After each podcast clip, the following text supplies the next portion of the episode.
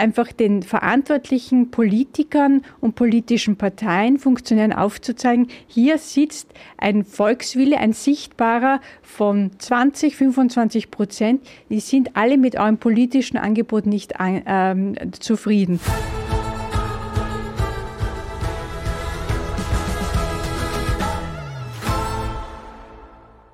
Wir haben uns in den letzten Jahren sehr oft mit dem Begriff der Postdemokratie auseinandergesetzt, die zusammenhängt auch mit äh, alternativen Fakten äh, und einem großen Protest, Wählertum beziehungsweise auch der Tendenz, dass die Menschen sich von der Politik abwenden. Die, vor allem die, das Protestwählertum hat eigentlich oder bringt eigentlich regelmäßig demokratische Wahlen immer durcheinander, weil es oft von einer Seite, ideologischen Seite zur anderen springt. Also ich finde das immer sehr interessant in Italien, dass sich da immer die einzelnen Wahlbündnisse ablösen von links. Das Linksbündnis löst das Rechtsbündnis ab, beziehungsweise vice versa, um es auf Italienisch zu sagen. Ähm, mir fällt in dem Zusammenhang immer diese extrem dumme, aber doch jetzt äh, äh, äh, zitatwürdige Aussage ein, ähm, treffen sich der Thunfisch und der Walfisch. Sagt der Walfisch zum Thunfisch, was soll ich Thunfisch? Sagt der Thunfisch zum Walfisch, du hast keine Walfisch. Äh, es ist ähm, allerdings äh, doch etwas, äh, es gibt doch eine Wahl nämlich zwischen Protestwählertum, dass man sagt, man wählt äh, Parteien oder Bewegungen, die auch sehr singuläre ähm, Themen haben oder Single-Issue-Parteien sind, wie zum Beispiel die MFG. Oder jetzt, ich, ich denke da auch zum Beispiel an die KPÖ in Salzburg, die sich mit, äh, mit dem Thema leistbares Wohnen hier nachhaltig also Gehör und Wählerstimmen verschafft hat. Ähm, und dem, und dem Nichtwählen gäbe es eine Möglichkeit des Protestes. Also erstens kann man gehen und ungültig wählen, um zu sagen, ich habe hier, das politische Angebot entspricht nicht meiner äh, Vorstellung. Oder man geht sogar einen Schritt weiter und etabliert, gründet einen Verein einer sogenannten Weißen Partei. Weiße Sessel im Parlament. Das heißt, dass die Regierenden und auch die Abgeordneten zum Nationalrat leere Sessel sehen, die nicht unbedingt weiß sein müssen, aber sie sind sozusagen ähm, im Sinne von also leer, weiß, nicht, nicht vorhanden. Die, die, die Abgeordneten, weil das der stille Protest der Menschen ist, der, der Wahlberechtigten in diesem Fall in Österreich ist. Das heißt, bei jeder Nationalratssitzung wäre ersichtlich, dass, wenn wir das jetzt zum Beispiel nehmen, dass durchschnittlich 25 Prozent nicht wählen gehen, wäre es im Umkehrschluss eigentlich die größte Partei oder die größte Fraktion im, im Nationalrat. Das ist natürlich jetzt ein bisschen ähm, äh, eine, eine, eine, eine Hypothese, weil man das nicht eins zu eins umsetzen kann. Aber theoretisch, wenn man immer sagt, die Nichtwähler sind eigentlich die größte äh, einheitliche Fraktion, wenn es da die Möglichkeit gäbe, eine, eine weiße Partei zu wählen, die einfach nur den Protest darstellt, hier, äh, wir sind mit dem politischen Angebot nicht zufrieden.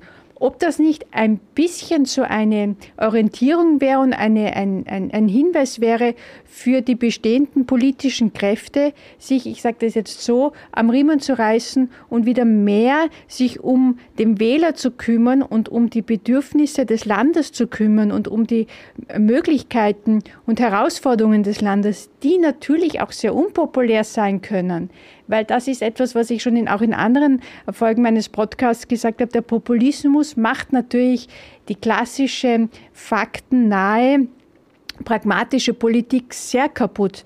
Der, das Marketing, das Campaigning äh, äh, ist immer mehr ein Teil der Politik und es wird nicht mehr mit Argumenten, mit Sachargumenten ähm, kommuniziert, sondern äh, versucht mit, äh, mit populären, populistischen oder emotionalen Positionen, um so ad hoc äh, die Leute einzufangen. Und es ist auch interessant, dass es mittlerweile die Tendenz ist, dass man überhaupt nicht mehr darüber spricht, wie Wahlen ausgegangen sind, sondern dass eigentlich unmittelbar danach, die, wenn die Wahlen geschlagen sind, man schon wieder an, der, an die nächste Wahl denkt.